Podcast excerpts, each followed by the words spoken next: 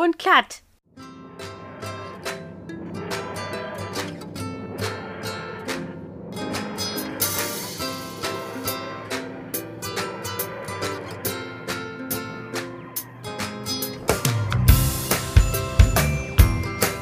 Der Herbst wirft seine Schatten schon voraus. Das Licht am Himmel ist so golden-gelb hier auf jeden Fall an meinem Ende. Und trotzdem ist es ein bisschen feucht, nass und kalt. Was auf der anderen Seite bedeutet, dass es die perfekte Zeit ist, um drinnen sich es auf der Couch gemütlich zu machen und zum Beispiel seine Lieblingsserie zu gucken oder den beliebtesten Podcast aller Zeiten zu hören, der dann nämlich ist Brillant ein Dr. Who Podcast und ihr habt eingeschaltet. Ein wunderschönes Hallo an Tabea am anderen Ende des Mikrofons. Nachdem wir unsere technischen Probleme jetzt überwunden haben, begrüße ich Sie noch einmal. Herzlich willkommen, Tabea. Schön, dass du ja, dabei hallo. bist. Jetzt auch zu hören. Sehr gut. Ja, war, war aufregend gewesen gerade. Aber es gibt keine Hürden, die für uns zu groß sind. Natürlich nicht. Absolut nicht. Nicht für Dr. Who.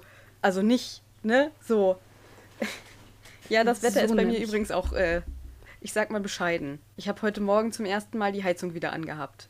Es ist wieder soweit. Kinder, holt die Handcreme raus. Ja.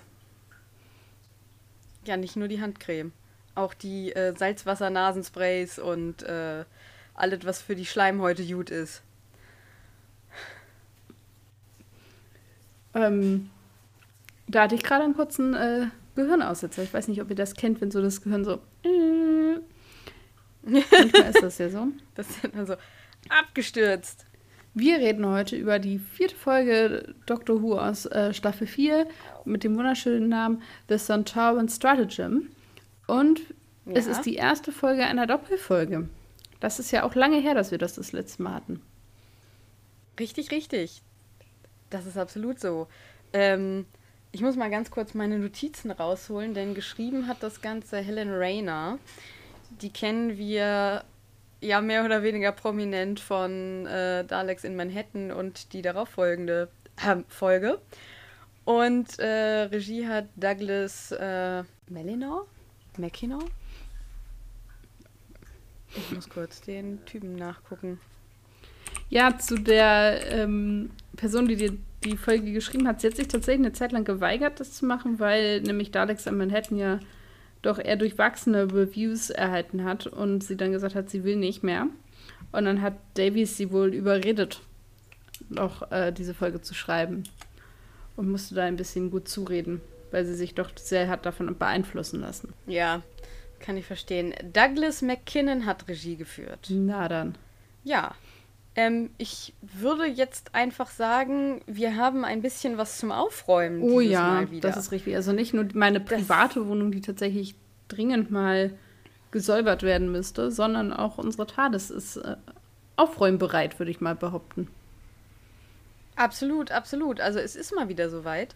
Ähm, erstmal gibt es äh, Mails, Mails, Mails. Einmal von Rebby, der uns geschrieben hat, eine sehr liebe Mail und dessen Schwester Terry wir gerne grüßen sollen. Das machen wir jetzt äh, hiermit. Äh, liebe Grüße an dich, liebe Terry.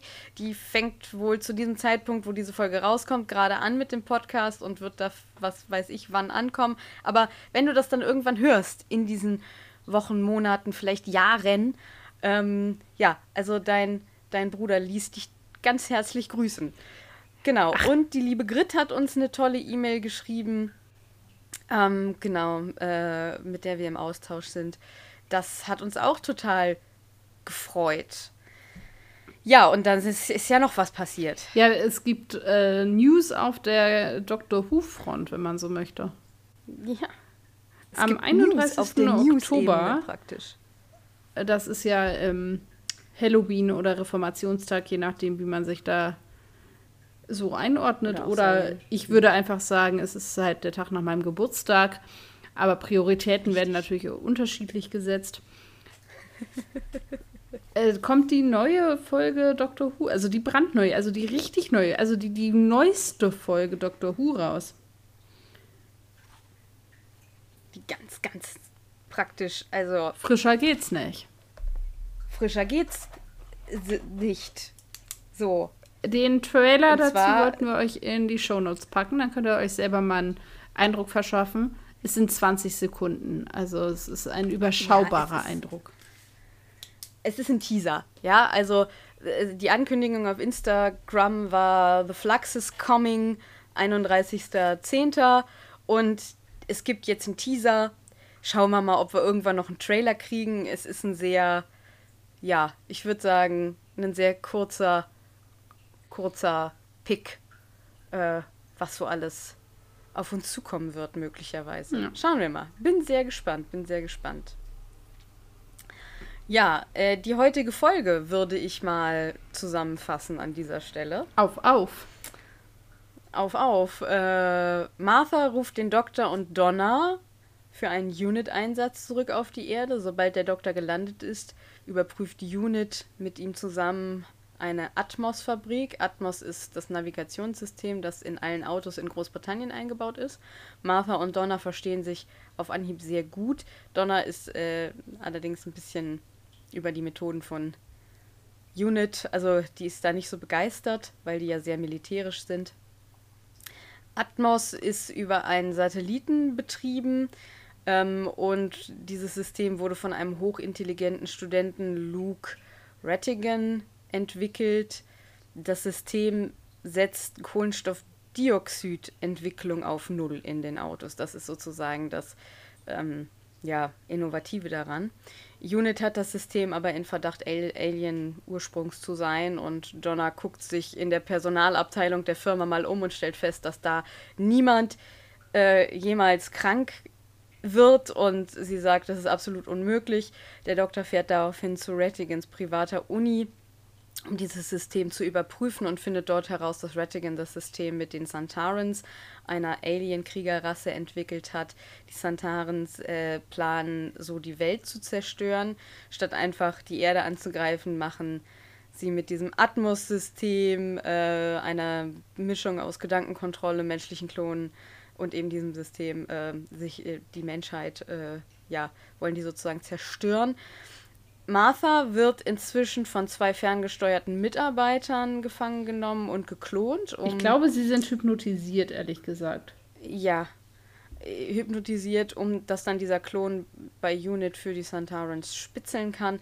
Donna ist äh, währenddessen nach Hause zurückgefahren, um ihren Großvater und ihre Mutter zu besuchen. Und sie erzählt ihrem Großvater dann tatsächlich auch von dem Doktor.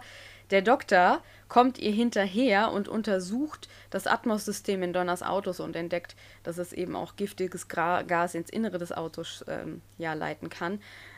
Donners Großvater will das Auto daraufhin von der Straße holen und während er drin sitzt, verriegeln sich halt alle Autos, die dieses Atmos-System haben. Also das sind mindestens alle Autos in Großbritannien. Ich weiß gar nicht, müsste weltweit sein, oder? Bin mir aber nicht ganz sicher. Ähm, und dann wird eben das äh, giftige Gas in die Fahrerkabine entlassen und Wilfred sitzt da halt immer noch drin und dann ist die Folge zu Ende. Das heißt, wir haben einen richtig schönen Cliffhanger. Stimmt, auch die hatten wir lange nicht richtig mehr. Richtig schönes, ja, to be continued an der Stelle. Äh, genau, das ist so das, mit dem wir uns heute besprechen. Falls wir heute manchmal übereinander reden, wir mussten äh, ja ob des Internets äh, auf äh, Telefonie ohne Video umsteigen. Das heißt, es könnte sein, dass es heute manchmal so ein bisschen, äh, ja, übergelagert ist. Das liegt dann daran. Ja, ich habe auch den ja. sehr schönen Effekt. Wir machen das äh, per Discord und wer äh, Discord ein bisschen kennt, kennt auch den Effekt, dass Discord, äh, wenn es so einen kleinen Delay gibt, sich sehr viel Mühe gibt, das äh, dazu dadurch auszugleichen, dass die andere Person dann auf einmal sehr schnell spricht, um quasi das gesprochene Wort wieder zu wiederzugeben. Tabea hat jetzt zwischendurch bei mir sehr schnell zusammengefasst. Es war ähm, ganz ulkig. Le leider könnt ihr das nicht hören, aber für mich war das sehr amüsant. Endlich mal eine ordentliche Zusammenfassung. Also das ging zum Teil echt, also hui, das hatte Tempo.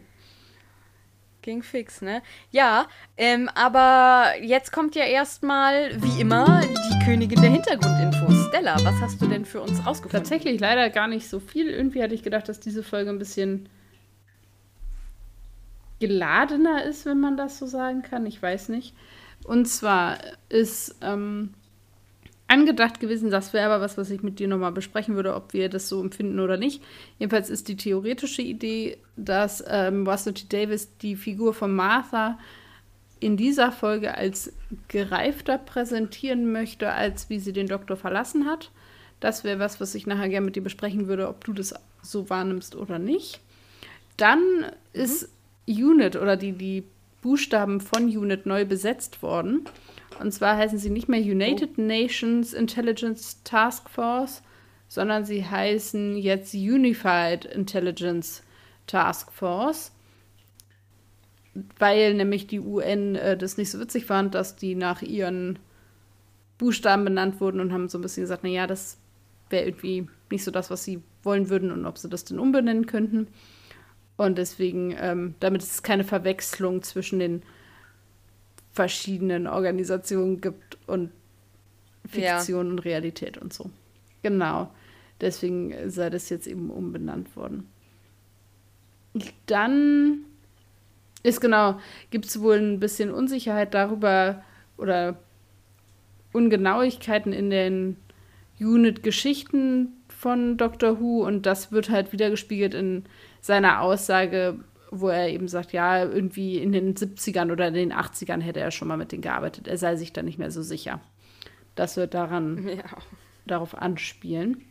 Dann gab es ein Interview von Catherine Tate mit Friday Night with Jonathan Ross und da sagt sie tatsächlich, dass sie davon ausgegangen ist, dass die Sontarbans nicht von SchauspielerInnen gespielt werden, sondern tatsächlich irgendwie elektrisch betrieben würden. Und als dann das erste Mal ein Centauran Schauspieler oder Schauspielerin eben den Helm abgenommen hat und man eben gesehen hat, dass da wirklich Menschen drunter stecken, wäre sie tatsächlich sehr erschrocken, freaked out und hätte fast äh, einen Herzinfarkt gehabt, ob dieses, äh, dieser Erkenntnis. Das fand ich irgendwie ein bisschen süß. Dann ist es so, dass die äh, Handyfirma O2 tatsächlich selber ein Navigationssystem rausgebracht haben mit dem Namen Atmos. Und man geht halt davon aus, dass das quasi eine Anspielung an diese Folge ist. Also es ist nach dieser Folge rausgekommen und man, das kann eben, also es ist ähm, ein Atmos Satna Phone, also eben ein, ein Telefon, das eben auch ähm, als Navigationssystem wohl genutzt werden kann. Selber wird es jetzt nicht nochmal nachgeguckt, wie das aussieht. Und das sei eben eine Anspielung oder könnte als Anspielung auf diese Folge eben oder auf dieses System gesehen werden. Und dann ist es so, dass es jetzt die erste Doctor Who-Folge ist, in der es Anspielungen und Bezüge auf das Nachgeschehen von ähm, den Anschlägen des äh, 11. 11. September gibt. Und zwar zum einen mhm. spricht Donna von Zuständen wie in Guantanamo Bay und mhm. Martha spricht, wenn sie eben von Unit spricht, darum, dass es in the name of Homeland Security getan wurde. Und das ist eben das, was auch nach 9-11 eben so formuliert worden ist. Ja. Das sind also das erste Mal Anspielungen auf diese Echtwelt-Events, wenn man so möchte. Das ist tatsächlich alles, was ich herausfinden konnte.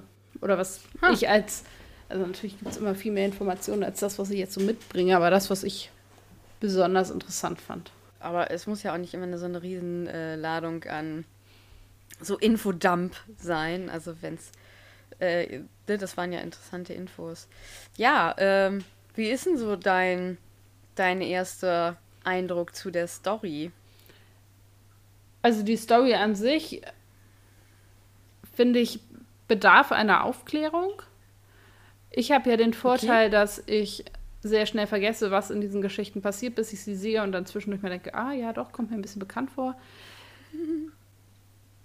Ich finde, für den ersten Teil das ist sehr gut, weil ich eben keine Ahnung mehr habe, wo das Ganze hinführt. Du hattest vorhin gesagt, dass, warum denn die Santarans wirklich die Erde angreifen und so, so ganz aufgeklärt ist das eben noch nicht.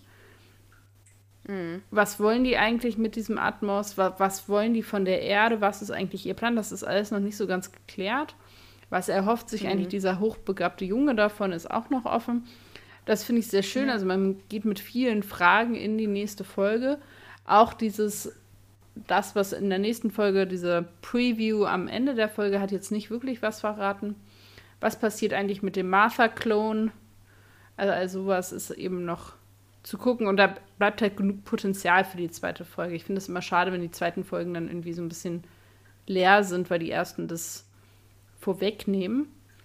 Und ja. sonst finde ich die vor allem, weil ich jetzt unsere Besprechung zu der Vorfolge noch so im Kopf habe, deutlich besser als die Folge davor. Auf verschiedenen Ebenen. Ich finde sie relativ witzig. Also es passiert viel so ja. zwischen den Zeilen, viel, was gesagt wird, was letztendlich vielleicht weniger mit der Story zu tun hat, aber so zwischenmenschlich ganz viel Humor und sie ist relativ flott. Und ich mag ja auch, wenn das da Schlag auf Schlag geht. Es gibt viele schöne Momente. Es gibt neue oder rebooted Aliens. Für mich sind sie in dem Fall eben neu. Es gibt dieses hochbegabte Kind. Es gibt, oder diesen hochbegabten jungen Mann. Ähm, es gibt ein Wiedersehen mit Martha. Wir erleben Unit nochmal neu für New Who und so. Das finde ich, find ich gut. Also viel, worauf man eben ja. jetzt so, ja, auch nochmal schauen kann, was, was ist das eigentlich, was ist eigentlich die Beziehung des Doktors damit. Ja, ähm, ich finde, also ich finde tatsächlich, dass sie nicht alles versucht haben, in die letzte Folge, also in die erste Folge zu äh, packen. Das merkt man. Ich finde nämlich den Plot recht einfach und gut ja. gemacht. Ja. Ähm, Humor absolut. Martha ist wieder mit dabei. Mm. Und ich finde einfach den Cliffhanger am Ende auch mhm. sehr, sehr gut. Ja. ja, was ich sehr schön finde, ist auch, dass Martha und Donna sich so gut verstehen. Ja. Also, dass die, also ich finde es ein bisschen witzig, dass der Doktor die ganze Zeit darauf wartet, dass sie, also am Anfang an, darauf wartet, dass sie anfangen zu scheiden und sie es dann nicht tun.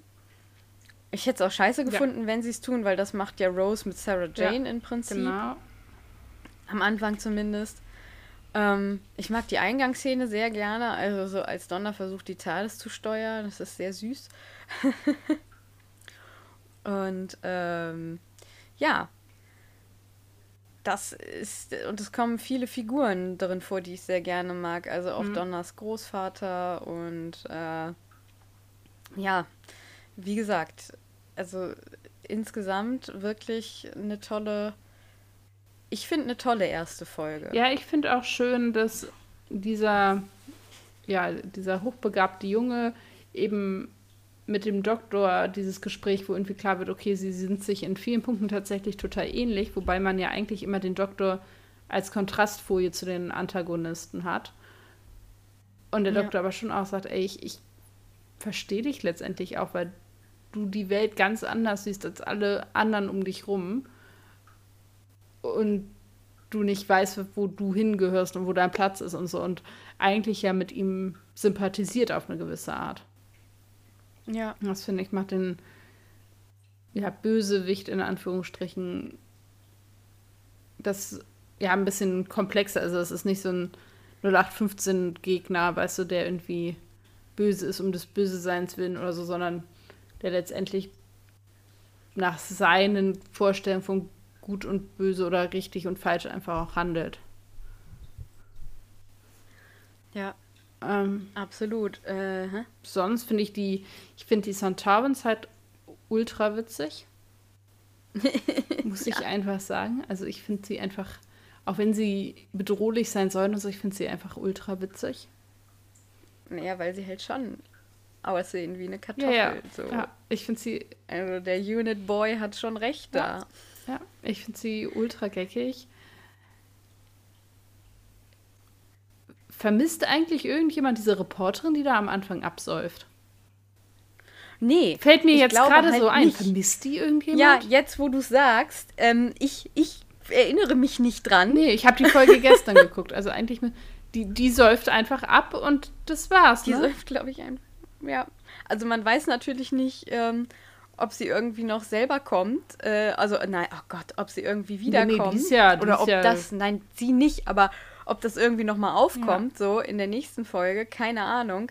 Aber jetzt so grundsätzlich glaube ich nicht tatsächlich. Ja. Hm. Okay. Hm. Die ist einfach da und dann ist sie nicht mehr Weg. da. Richtig. Was ich tatsächlich ein bisschen, also gut gemacht, aber tatsächlich vom persönlichen Empfinden echt auch ein bisschen eklig und bedrohlich finde, ist ja diese, dieser Cloning-Prozess da.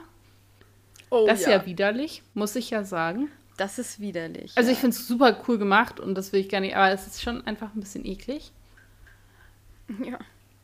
Die Idee von so einer bösen Martha oder so, so einem, das finde ich, das finde ich cool. Vor allem, wo sie ja auch mhm. immer so ein bisschen die blauäugig vielleicht ein bisschen und sehr naiv und so. Und jetzt ist sie halt so ein bisschen evil. Das finde ich auch für Freema Agiman zum, zum Spielen nochmal eine neue Herausforderung. Das ja. finde ich ganz cool. Absolut. Mm, ich mag halt, dass einige der, der losen Enden jetzt hier zusammengeflochten wurden. Also zum Beispiel haben wir jetzt die Erklärung dafür, warum Wilfried nicht bei der Hochzeit war von Donna. Ja. Oder der, der vermeintlichen Hochzeit von Donna. Das fand ich schön, das haben sie gut zusammengeknotet. Dann haben der ja. Doktor und Wilfried sich jetzt gesehen und dann ist nochmal das von dem, der Titanic-Folge da aufgegriffen worden. Ähm, dann ist ich finde das so cool. Das ist alles irgendwie zusammengekommen. Das fand ich sehr angenehm, dass ich das Gefühl hatte, okay, da können wir jetzt einen Haken hintermachen. Das ist jetzt, ist jetzt gut. Mm. Ja, ich mag generell so Folgen, wo der Doktor die Familie seiner Companions trifft, weil da ja irgendwie, das hat immer was von so einem Besuch von vermeintlich neuen Partnern mit den Eltern. Ich weiß nicht, das hat immer irgendwie so eine sehr geckige Komponente. Und auch da finde ich die, diese Kombination aus, die Mutter ist natürlich irgendwie so ein bisschen negativ konnotiert, aber letztendlich ja irgendwie auch liebevoll, weil sie sich ja, also sie kümmert sich ja und ist eigentlich eine herzensgute Frau und das merkt man ja trotzdem. Naja, also herzensgute Frau, ja, aber also sie ist schon so ein bisschen, ne, so eckig und so, aber im Grunde man hat sie sich natürlich schon auch Gedanken gemacht, wo, wo Donna irgendwie war. Sie kann das, glaube ich, nicht ja, so. Ja, genau, aber das ist so eine Macherin irgendwie, ne? Die hält da den Haushalt. Ja, ja. Und ich habe dann mal überlegt, du hast ja letztendlich ihren Vater und ihre Tochter im gleichen Haus. Das kann halt auch nur ja. so bedingt prickelnd sein. Ja.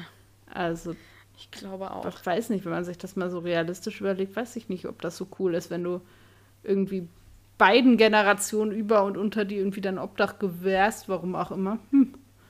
Ja. Also müsste sie ja auch nicht. Ich finde diese Idee von dieser Akademie cool und auch diese Szene, die wir da haben, wo er da langläuft und der Doktor weiß natürlich, was das alles ist, woran sie forschen und eben diese, mhm. diese Elite-Schule da hätte ich gerne auch noch mehr gesehen. Das hätte man noch irgendwie. Da hätte man auch noch eine ganze Folge draus machen können, was denn in dieser Elite-Schule so alles geht und was nicht und was da so viele Leute rumlaufen. Und also da ist noch. Da könnte man potenziell noch echt noch was rausholen. Finde aber diese Idee irgendwie ganz witzig, dass sich da einer mit Leuten umgibt, die vermeintlich ihm gleicher sind und er trotzdem irgendwie einsam ist, ne? Das ja. ist also letztendlich total tragisch. Aber irgendwie ja ein spannendes Konzept.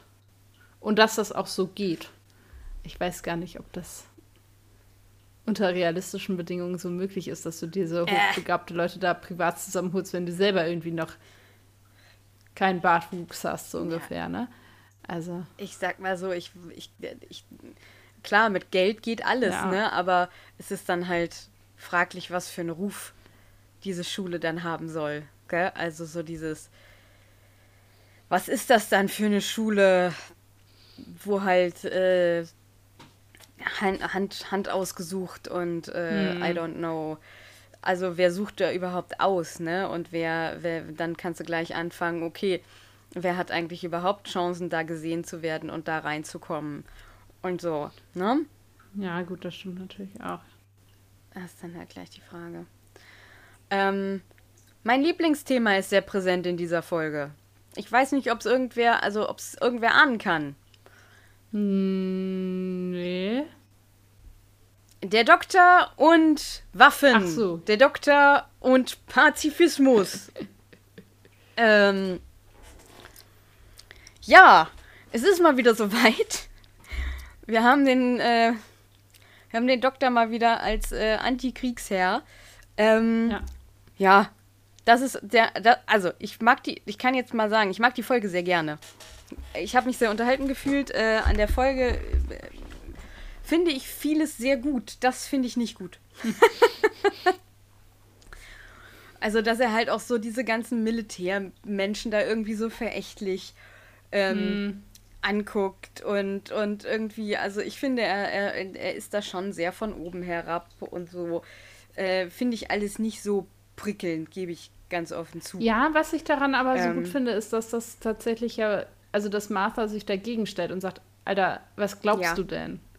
Ja, wir müssen Ja. Und das, find, Das ist nur möglich dadurch, dass gut. er sich da so hinstellt und dass das halt thematisiert wird und dass eigentlich das meiner Meinung nach in der Folge auch als Charakterfehler oder als Charakterflaw tatsächlich entlarvt wird. Ja. Stimmt, so habe ich darüber noch gar Weil nicht sie ja sagt, das kann sehr was gut sein. glaubst du denn, also was sollen wir denn machen, wenn du nicht da bist? Wir haben halt nur beschränkte Möglichkeiten. Und das finde ich richtig Ja, cool. für die, ja, ja. Ja, genau, also für die Figur des Doktors an sich ist es halt kacke, aber für den Zusammenhang und das als Character Flaw zu zeichnen, ist das tatsächlich gut. So habe ich da noch nicht drüber nachgedacht. ja, sie deckt das letztendlich so ein bisschen Aber ich- auf. Ja, ja, das stimmt, da hast du recht. Dankeschön. Ha. Ha.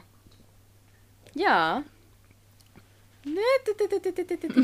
Ja, und vor allem, weil er das auch so militant macht und ja tatsächlich auch auf eine ja auch unsympathische Art und Weise da irgendwie um sich schlägt.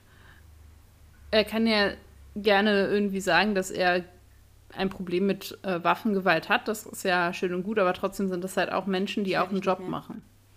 Okay, gut. Naja, der Doktor behandelt Ja. die ja, als ob sie einfach. Also, ja, sehr von oben herab, das hast du, finde ich, schon sehr treffend gesagt. Und die machen ja auch nur ihren Job. Ja. Aber ja, das ist, stimmt, da hast du recht, das ist schon was, was man. Ja. Auf jeden Fall anmerken kann. Definitiv. Ich finde ganz witzig diese, also letztendlich ist es auch ein bisschen Schummeln, ne, dass die Sontavans sagen, oder diese Möglichkeit haben, die Kugeln aus Waffen irgendwie so zu manipulieren, dass sie nicht mehr geschossen werden können. Ich finde es aber ein bisschen schummelig, weil die ja auf der einen Seite sagen, ja, wir sind so mega die Krieger, aber dann die Waffen der Gegner unschädlich machen. Ja, super Kriegsmethode, ne? Äh, Ja. gut gemacht. Bisschen schwierig, aber ich Ja. finde, das äh, hatte ich mir eh bei, bei Charakteren nochmal aufgeschrieben. Das ist sehr spannend, diese Frage. Ähm, ne, die, sind sie verlässlich und nicht? Und dass die dieses komische Ventil da hinten haben und das finde ich irgendwie auch einen witzigen Moment. Ja, es ist mega Das gut. ist schon, schon einer meiner Lieblingsmomente der Folge tatsächlich. Also wenn der Doktor ihm einfach so einen Tennisball da hinten drauf Ja. kickt, so. Ja. Super unterhaltsam. Er dann einfach so stumpf umfällt. Ich finde auch dieses Klischee, dass das so, ja, Elite oder Menschen der Elite oder wie auch immer man sie nennen möchte, immer alle Tennis spielen müssen, finde ich auch ein bisschen witzig. Das scheint ja, Ja, auch irgendwie ja, so ein verankertes Klischee zu sein. Ich würde gerne die zusammen überlegen, weil ich da nämlich noch nicht so die Antwort, jedenfalls für mich nicht habe. Diese Frage nach, ist Martha jetzt gereift oder nicht? Ja. Ähm, ich glaube, ich glaube, dass sie schon ein Stück weit gereift ist. Ich glaube, man merkt aber auch, dass sie natürlich irgendwie noch nicht ganz darüber weg ist. Ich glaube, es ist im Moment noch so ein Zwischending. Also klar, sie hat irgendwie diesen Verlobten und sie sagt Donna ja auch ganz explizit, pass auf deine Familie auf.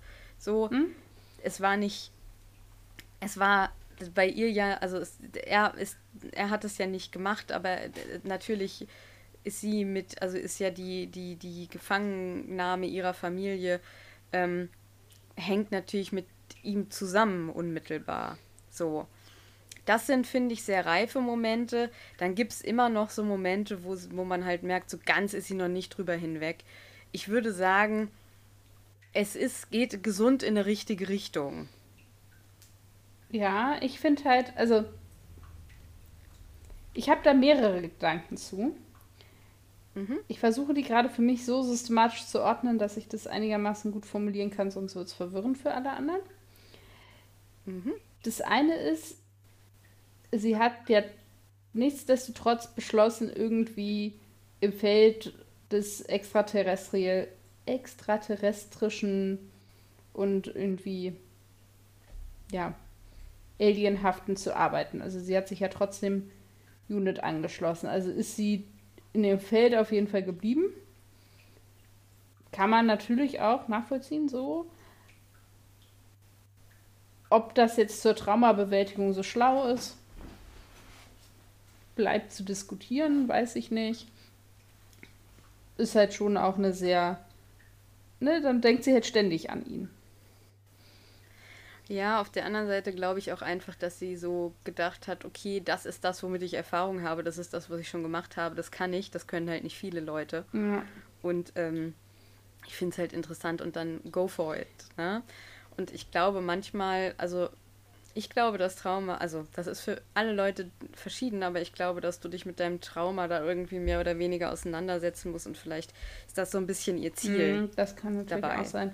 Sie ist auch relativ aktiv wohl ähm, bei Torchwood mit dabei, auf jeden Fall in Staffel 2 habe ich bei der Recherche ja, nochmal gesehen und ich, ich habe die ja auch alle gesehen, aber es ist eben auch schon einen Tag her.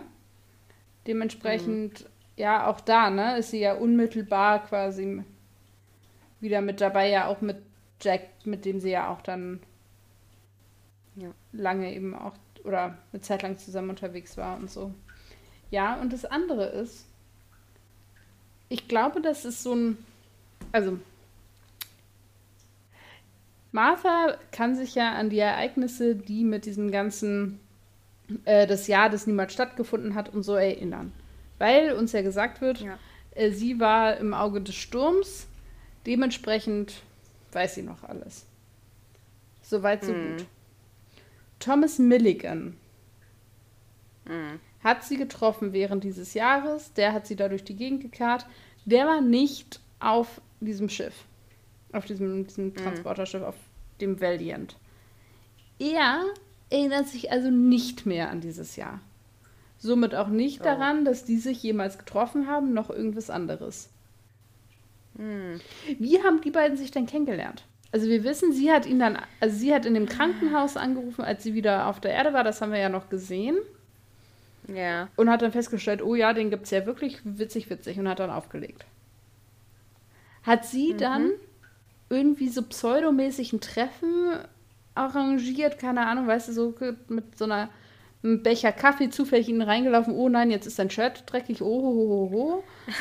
Haben wir alles schon gesehen? Das alte Notting Hill-Klischee, ja. Oder, also, wie muss das gelaufen sein und wie ist das also sie weiß ja, was sie mal quasi nicht zusammen erlebt haben. Jo. Also super creepy, oder? Das ist, da, so habe ich da noch überhaupt nicht drüber nachgedacht. Ich glaube, so ist meine Aufmerksamkeitsspanne im Moment einfach nicht gestrickt. Das ist ein mega krasser Zusammenhang. Ich finde es halt mich super ein bisschen gruselig. verstört jetzt gerade. Die hat den halt ja gezielt rausgesucht. Aufgrund ja. einer Erinnerung, die sie ja noch hat, an ein Erlebnis, hm. was nicht stattgefunden hat. Hm. Und er ist ja gecatfischt worden.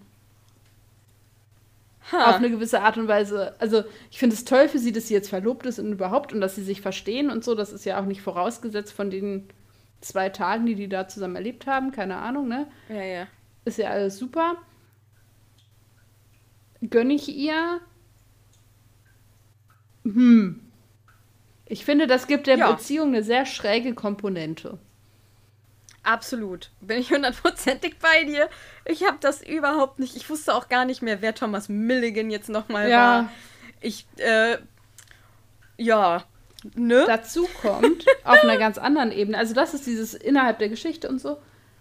Und dann könnte man aus so einer feministischen Perspektive heraus sagen, Wäre sie nicht viel emanzipierter, wenn sie einfach gesagt hätte, ey, ich mache jetzt hier mein Ding und mein Alien-Kram und meine Karriere oder wie auch immer und scheiß auf Männer, anstatt irgendwie, dass sie, keine Ahnung, wie lange ist jetzt vergangen, ne? Ein Jahr oder zwei, sich gleich mit dem nächsten Typen ja. zu verloben, nachdem sie in einer sehr toxischen Beziehung mit dem Doktor war. Ja, ähm, das kann man, also auf der einen Seite kann man sagen, das ist zu früh, auf der anderen Seite kann man auch sagen, vielleicht ist sie ja einfach auch ein Mensch, der gerne in Beziehungen ist. Ähm, der das irgendwie auch braucht. Ich, ich, ich finde eher so diese, ähm, diese, diese schräge Komponente, die die Beziehung hat, dann irgendwie komisch. Ähm, würde ihr da jetzt aber erstmal nicht, also feministisch zu sein, heißt, ja, das, ich finde, das schließt sich auf der einen Seite nicht aus, auf der anderen Seite ist die Kombi einfach ein bisschen komisch. Ja, ich finde auch, dass es, also die Art, wie es erzählt wird, halt suggeriert, sie ist jetzt über den Doktor ja. hinweg, weil sie mit Thomas Milligan zusammen ist. Das ist ja das, was uns irgendwie im Subtext da ein bisschen verkauft ja, wird. Und das stimmt, ist das, das was ich schräg besonders. finde. Ich finde gar nicht, dass sie das. Ja, das ist allerdings schräg. Das finde ich, wenn sie da glücklich ist und so, dann gönne ich ihr das total. Mhm. Aber dass die Sendung quasi erzählt, sie ist jetzt, hat sich emanzipiert dadurch, dass sie jetzt mit wem anders zusammen ist. Das ist das, wo ich ja. so ein bisschen finde. Mh, mm, nee, das ist kacke. Das geht auch ja, anders. Ja, ja, auf jeden Fall. Auf Verstehst jeden Fall. du, was ich meine? Ich finde es gerade schwer, das auszudrücken, ja, ich mein, aber... Ich, boah, ich verstehe gar nicht, warum mir das nicht so aufgefallen ist, weil sonst bin ich da ja echt richtig, richtig krass.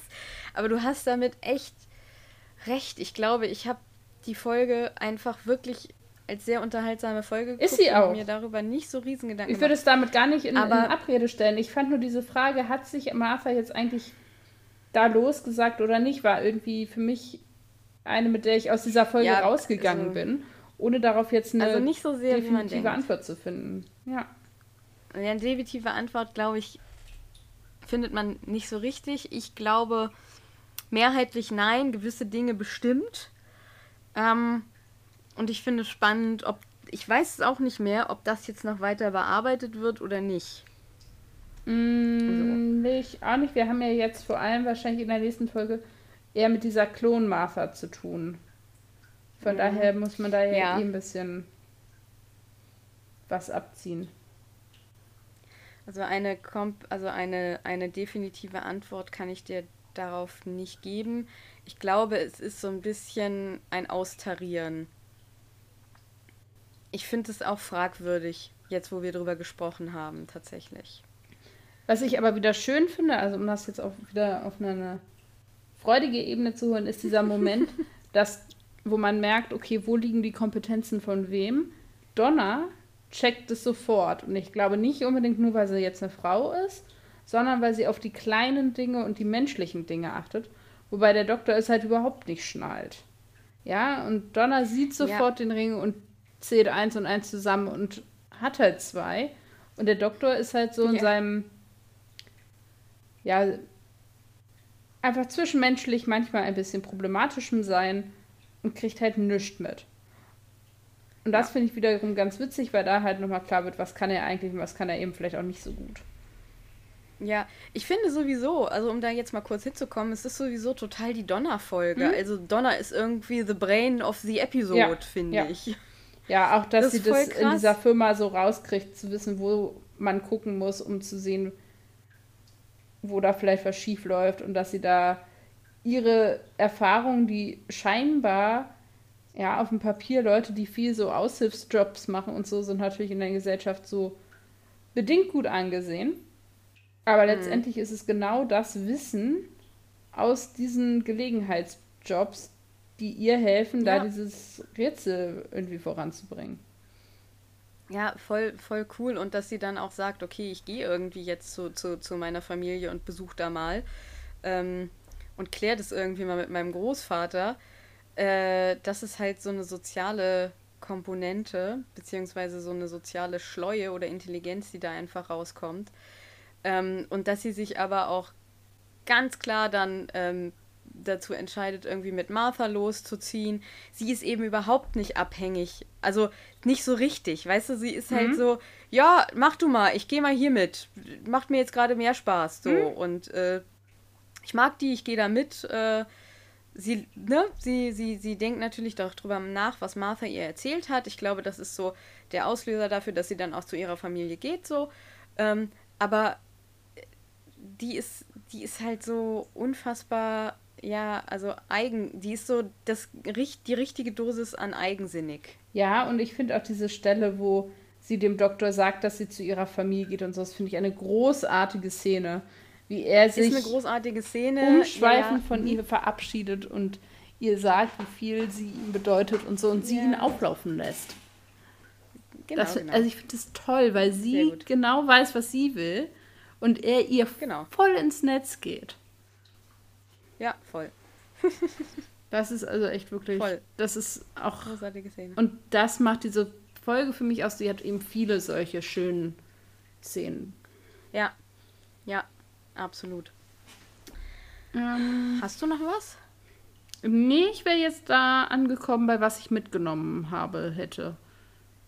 Ja, was hast du denn mitgenommen? Also, ich bin jetzt davon abgewichen, die ganz offensichtliche Botschaft dieser Folge an dieser Stelle zu nennen, weil ich finde, das ist irgendwie was, was wir alle sehen und alle wissen und hier jetzt nicht nochmal irgendwie besprechen müssen. Mhm. Ähm, sondern ich habe mir herausgenommen, dass jeder und jeder von uns eine Schwäche hat. Und das ist ja das, was bei den Sontarans irgendwie dieses, ja, das sind ja die größten Kämpfer überhaupt, aber sie haben eine Schwäche. Und ich finde das meine das nicht von so einer negativ fehlerhaften Warte heraus, sondern ich finde das eigentlich schön, dass jeder und jede von uns eben nicht vollkommen ist und das eine Erkenntnis ist, die einen selber immer mal wieder beruhigen kann, wenn man, was wir ja alle vielleicht mal tun, in Selbstzweifel irgendwie untergeht, dass man sich überlegt, ja, aber auch andere Menschen, die nach außen hin vielleicht ultra perfekt aussehen, oder dies und das haben, was ich gerne hätte oder nicht habe. Dafür fehlt denen vielleicht was anderes, was ich habe. Ne? Also so ein bisschen ja. sich klar zu machen, wirklich, wirklich niemand ist perfekt. Und das ohne das als Klischeespruch irgendwie als Wandtattoo sich ins Wohnzimmer hängen zu müssen. Ja, das stimmt. Absolut. Und wie sieht das bei dir aus? Ja, ich habe eine kleinere Sache. Also ich habe einfach ähm, so ein bisschen daran gedacht, wie wichtig es ist, mit seiner Familie regelmäßig im Kontakt zu mhm. bleiben. Also jetzt so ein bisschen auf Donner bezogen, weil man kennt das. Wir wohnen beide nicht mehr m, bei unseren Eltern. Bei mir äh, ist auch meine Schwester wohnt, also wir wohnen alle nicht mehr zusammen. Ähm, und mir geht das ganz oft so, dass ich dann einfach merke, ich habe mich jetzt irgendwie seit einer oder zwei Wochen nicht mehr bei denen gemeldet so. Und äh, ich glaube, so dieses regelmäßige Kon in Kontakt bleiben ist einfach was total mhm. Wichtiges. Mhm. Weil ich glaube, sollte wirklich mal irgendwas passieren und man hat dann sich vorzuwerfen, dass man irgendwie seit Wochen keinen Kontakt mehr hat. Ich glaube, das ist richtig schlimm. Und auch einfach, egal jetzt, ob mhm. was passiert oder nicht, ich glaube, das ist sowas total. Nicht, wenn eure Familie toxisch ist, aber wenn ne, mhm. man so ein gutes Verhältnis zur Familie äh, hat, dann ist das, glaube ich, wichtiger, als man denkt. Ja. Das ist doch eigentlich total schön. Ja. Ja. Was haben Sie denn für ein Zitat? Ich habe einfach eins genommen, was jetzt zu unserem Podcast-Namen passt, weil ich das irgendwie schön fand. Es ist äh, Martha, die sagt über den Doktor: Cause you know the Doctor. He's wonderful, he's brilliant, but he's like fire. Stand too close and people get burned. Ja. Gut, dass ich das nicht genommen habe. Ja, ich habe halt genau die Szene, über die wir gerade geschwärmt haben, genommen, nämlich wenn Donna ihm praktisch sagt, so, uh, I've got to go. Und dann sagt der Doktor, well, if that's what you want, only it's a bit soon. I had so many places I wanted to take you. The 15th broken moon of the Medusa Cascade, the lightning skies of Cotta Palinium, diamond coral reefs on Cata. Thank you, thank you, Donna Noble. It's been brilliant. You've You've saved my life so many times. You, you're just popping home for a visit. That, that's what you mean. Und Donna sagt, you Dumbo. hm. So ja. mögen wir sie. ja. Frage, Frage, Frage. Was haben Sie für mich? Ich bin äh, tatsächlich über meine Inspiration diesmal ganz äh, froh. Wenn du dir eine Ho Hochbegabung aussuchen dürftest, welche wäre es? Zahlen. Okay. Ist tatsächlich so. Zahlen, ich würde super gerne, weil ich habe, also ich würde behaupten, ich habe eine Dyskalkulie oder eine, zumindest eine leichte. Ich kann überhaupt gar keinen ich kann weder höhere Mathematik noch gut Kopf rechnen. Also wirklich, sobald Zahlen, aber auch Buchstaben in irgendwelchen logischen Zusammenhängen miteinander irgendwie kalkuliert werden müssen, bin ich komplett raus. Und ich hätte tatsächlich gerne, ähm, also du meinst jetzt, hm? äh, obwohl, du meinst jetzt zu meiner, zu meinem, zu meinen Begabungen jetzt noch dazu oder wäre das dann die einzige, die ich hätte? Nö, nö, du kannst dir einfach äh, auch okay. eine Ja, dann hätte ich, ja, dann hätte ich absolut gerne noch äh, die, die, die äh, Begabung, sehr gut mit Zahlen umzugehen. Okay, spannend. Ja, was wäre denn deine? Also ich finde das ganz äh, interessant. Ich hätte tatsächlich genommen ein fotografisches Gedächtnis. Ha, das ist natürlich auch cool. Ja. Aber das hat wahrscheinlich auch seine Nachteile. Aber ich, ich dachte, wieso fotografisches Gedächtnis ja. ist bestimmt mega cool weil ich ja doch ab und zu auch einfach mal Dinge vergesse und dann so denke, oh, musst du wieder nachgucken, hast du doch na letztens erst nachgeschaut, jetzt musst du noch mal gucken. Das Problem hätte man dann nicht mehr. Das stimmt. Ähm, meine Frage an dich wäre, unterschätzen wir soziale Intelligenz im Gegensatz zu wissenschaftlicher Intelligenz oftmals? Ich glaube, dass das für mich nicht zutrifft, auch wenn das jetzt äh, vielleicht ein bisschen arrogant und eingebildet klingt, aber das ist für mich was, was total wichtig ist. Deswegen, ja, nee, nee, ich meine gar nicht so sehr auf okay. dich bezogen. Bei dir weiß ich das, aber eher so auf die Gesellschaft bezogen. Ja, da kommt es, glaube ich, auch sehr darauf an, in welchen Kreisen du, dich bewegst. Mhm. Also ich würde sagen, so gesamtgesellschaftlich, das ist natürlich immer schwierig. Ähm, wird gar nicht auf, weder auf das eine noch auf das andere, sondern viel zu sehr auf Finanzen geguckt und Finanzstärke. Ich glaube, da ja. fällt beides zu sehr runter. Ja. Wobei eben sonst es sehr auf das. Ja, da gibt es jetzt bestimmt irgendeinen fancy Term für, den mir gerade nicht einfällt. Aber je nach Klientel und je nach Gruppe, mit der du unterwegs bist, wird das eben unterschiedlich wichtig gehängt. Und ich glaube auch je nach sozialer Konstellation. Ich kann mir auch vorstellen, wenn du so eine hochwissenschaftliche Gruppe hast, die dann aber mal freitagsabends zusammen ein Saufen gehen, ist auf einmal die soziale Intelligenz viel wichtiger. Mhm. Ja, das ist absolut richtig. Aber gesamtgesellschaftlich, glaube ich, würde es uns vielleicht sogar gut tun, wenn beides mehr in den Fokus käme, weil ich glaube, im Moment die Prioritäten sogar ganz anders gesetzt werden. Ja. Oh, leider ja. Na gut. Hm. Was genießen Sie denn sonst noch so? Ich, mir fällt das äh, zunehmend schwer, was zu finden, weil ich gar nicht so viele äh, Dinge habe, die ich. Also, ich habe ganz viel im Moment grade, angefangen, ja. aber ich möchte immer dann mhm. gerne warten, bis es äh, zu Ende erzählt ist, bevor ich das mitbringe, damit ich andere Leute nicht so ins Halbfertige stürze. Deswegen habe mhm. ich jetzt äh, mitgebracht, obwohl ich eben nicht weiß, ob das noch eine dritte Staffel geben wird, die, ich glaube, es kann als Doku-Serie durchgehen von aus Australien äh, zu sehen, produziert von ABC und zu sehen auf Netflix, Love on the Spectrum. Ich hoffe, ich habe das noch nicht mitgebracht, ähm, aber nicht, dass ich wüsste. Das ist auch noch das Ding, dass ich manchmal nicht mehr weiß, was ich denn schon erzählt habe und was nicht. Sonst könnte ich jetzt weiter skippen. Und es ist eine eben eine Doku-Serie, die sich mit Menschen, die auf dem Autismus-Spektrum sind, befassen, die alle daran interessiert sind, zu daten. Mhm. Und das verfolgt eben verschiedene Leute und ihre Dating-Karriere oder Laufbahn oder wie auch immer man das nennen möchte. Und ich gucke die Serie so gerne, weil ich diese Menschen so unglaublich sympathisch finde, wo wir wieder bei der sozialen Intelligenz sind, weil die eben mit dem, was uns allen beim Daten schwierig schwerfällt, haben die noch viel mehr Mhm. Probleme. Aber treffen eben oft auf Leute, die auch diese Probleme haben. Und dann entstehen so ganz niedliche und zum Teil eben auch ein bisschen awkward Situationen, die dann überkommen werden müssen. Und es werden eben auch verschiedene Leute in verschiedenen Konstellationen gezeigt. Es gibt ein Pärchen, das schon ganz lange zusammen ist, das verfolgt wird. Also von dem Team, das, sie werden nicht gehuntet, sondern sie, ihre Geschichte wird erzählt. Ähm, zum Teil eben welche, die ganz viel daten, aber nie jemanden treffen oder welche, die daten und feststellen, auch irgendwie finden sie Männer doch spannender als Frauen oder umgekehrt. Und also eben auch da verschiedene Interessen, eben auch alle Bandbreiten, die Liebe irgendwie haben kann. Es werden die Eltern oft eben auch erzählt, weil viele dieser Menschen eben noch zu Hause wohnen und es ist, man merkt, dass es nicht gescriptet ist, sondern sehr echt.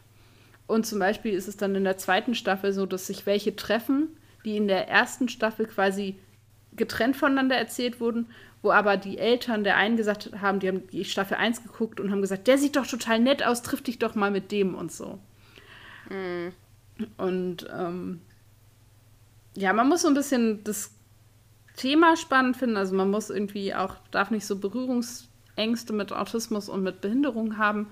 Sonst kann man das nicht so gut gucken. Wenn man das aber nicht hat, ist es, ich finde, sehr heartwarming. Also das, ich, ich gucke das und es ist sehr viel gut. Und ich finde gerade für so eine dunkle Jahreszeit vielleicht auch was, was man sich gut irgendwie gönnen kann, wenn man vielleicht eben die Dunkelheit draußen einen doch irgendwie runterziehen sollte. Deswegen habe ich das mitgebracht.